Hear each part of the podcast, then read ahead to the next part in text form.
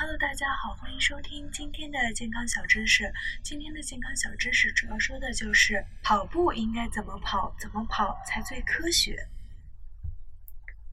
前脚掌或者后脚跟落地。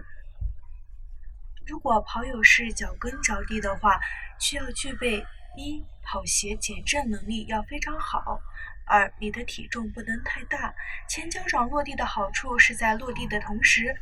你的膝盖是弯曲的，而且所有的踝关节和足弓都作为天然的弹簧，把你很多的力量卸掉，所以作用在膝盖的力量就会小很多。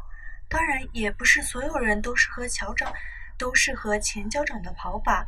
对于普通跑友来说，只要选择最合适自己当时的状态的落地方式就好了，适合自己的跑姿。在跑姿上，最重要的一点是保证你的重心始终在一个水平的方向正直向前。第二点，要让头顶、髋关节、踝关节保持在一条直线。第三点，减少身体各个部分不是正前方的摇摆。在前脚掌跑法的时候，有一个诀窍，在跑步的时候，身体要略略向前倾，用身体重心向前来引领整个身体往前跑。充分热身，跑后拉伸。关于热身的环节，主要活跃颈部和上肢，拉伸上半身，拉伸腿和腰部，大概做七到八组动作，让你的身体各个环节都热起来，就可以安排主要训练。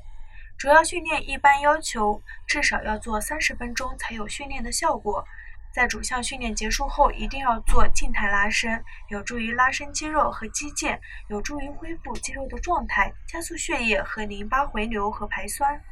好了，今天的健康小知识就到这里了。今天的健康小知识说的是如何跑步，大家有了解到了吗？